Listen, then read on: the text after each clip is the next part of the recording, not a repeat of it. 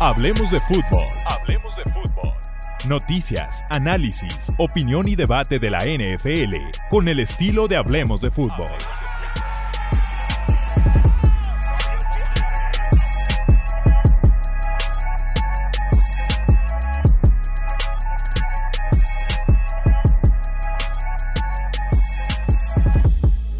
¿Qué tal amigos? ¿Cómo están? Bienvenidos a Hablemos de Fútbol. Yo soy Jesús Sánchez y aquí está un top 5 muy breve, muy rápido que vamos a hacer eh, echando un vistazo a lo que fue la Agencia Libre 2021 de la NFL, determinando después de un año ya de esos contratos cuáles fueron las peores firmas. Aquí es un balance entre poca producción, pocos partidos jugados y también tomar en cuenta el contrato que firmaron. Obviamente si firmaron por, un por solamente un año, muy poco dinero y no produjeron, se entiende que recibieron de alguna forma lo que estaban pagando. Pero si fueron 3, 4, 5 años, bastante dinero total y no hubo producción, no hubo consistencia, van a entrar aquí en la categoría de las peores contrataciones de la Agencia Libre 2021 de la NFL.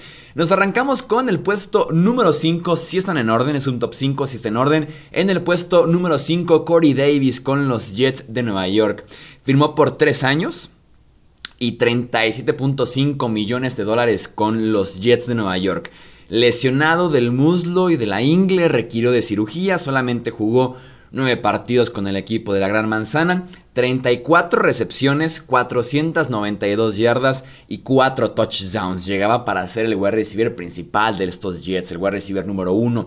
Había cierto riesgo porque no había tanta producción en la carrera de Corey Davis, con todo que había sido un pick top 5 del draft, hasta su último año de contrato con los Tennessee Titans, su equipo original en aquel draft. Eh, y eso siempre me va a generar dudas, ¿no? Siempre va a ser peligroso que hasta el último año, año de contrato, año en el que se va a convertir en agente libre en algunos meses, produzcan. Y con Corey Davis entiendo que la lesión le afectó bastante, pero en ese tiempo que estuvo jugando, PFF le dio un 64.4 de calificación, así que tampoco fue la temporada más espectacular la de Corey Davis. En el puesto número 4 vamos a incluir a Bud Dupree, el linebacker de los Tennessee Titans. Firmó por 5 años y 82.5 millones de dólares. Fue el total más grande de la agencia libre pasada, 82.5 millones de dólares. Esto a pesar de venir de una ruptura del ligamento cruzado anterior de la rodilla. Eh, así cerró su carrera con los Pittsburgh Steelers. Aún así, Tennessee dijo voy con todo por Bob Dupree.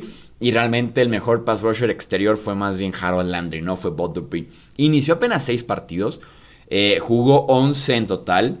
Realmente fueron muy pocos snaps. Consigue tres capturas de coreback, el total más bajo de su carrera, de todo el tiempo que estuvo en Pittsburgh. Consiguió más capturas de coreback eh, que lo que hizo en Tennessee en un año. Si nos fijamos en la calificación de Pro Football Focus, 54.3 de calificación y prácticamente no jugó en contra del juego terrestre, jugó más bien en contra del pase, tampoco encontró por ahí la producción. Veremos si un año más de recuperación, un año más alejado de esa lesión grave. Eh, lo tiene jugando más snaps en Tennessee y también teniendo un poquito más de producción.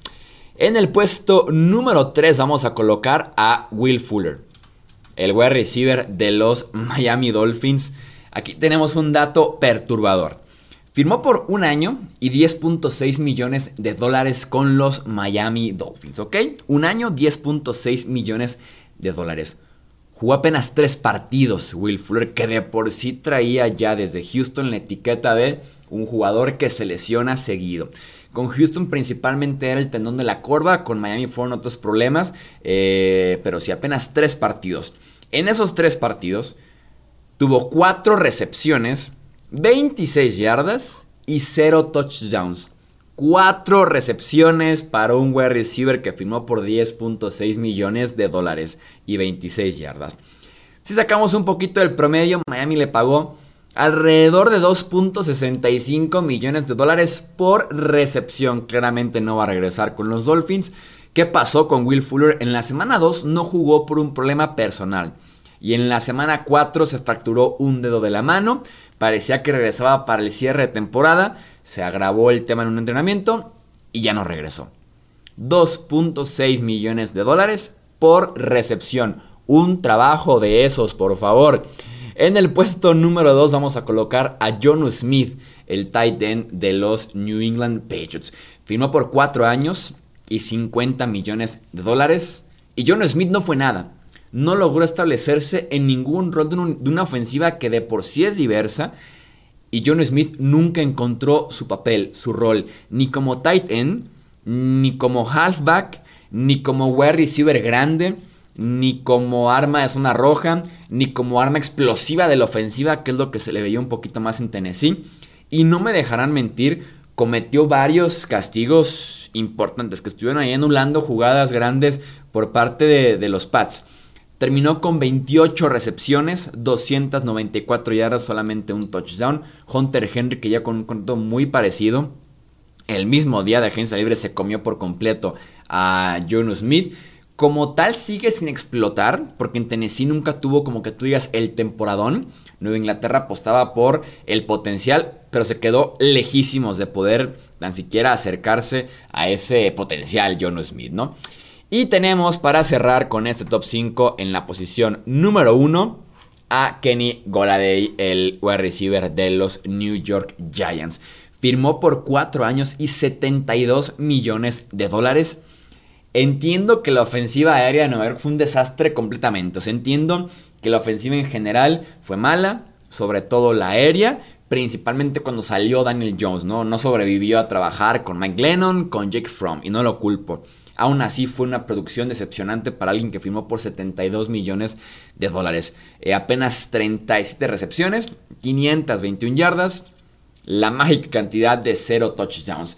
Nueva York obviamente lo firma con la idea de que sea un wide receiver 1, ¿no? Que realmente en su carrera solamente una temporada, la 2019 fue la que se convirtió en ese buen wide receiver productivo, wide receiver 1.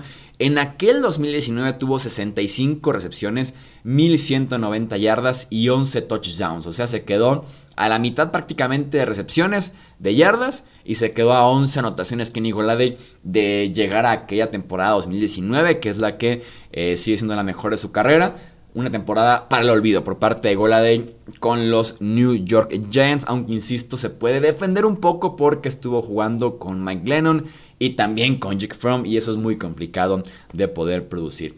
Ese es mi top 5 de las peores firmas de la Agencia Libre 2021 de la NFL. Me gustaría leer tu opinión, ya sea en comentarios en YouTube o también en Twitter, Facebook, Instagram. Nos encuentran como Hablemos de Fútbol, a mí como arroba Chuy Sánchez-bajo. Y nos vemos por allá para que siga el debate de lo que fue la Agencia 2021 antes de pasar a la Agencia Libre 2022. Yo soy Jesús Sánchez, hasta la próxima. Gracias por escuchar el podcast de Hablemos de Fútbol. Para más, no olvides seguirnos en redes sociales y visitar hablemosdefutbol.com.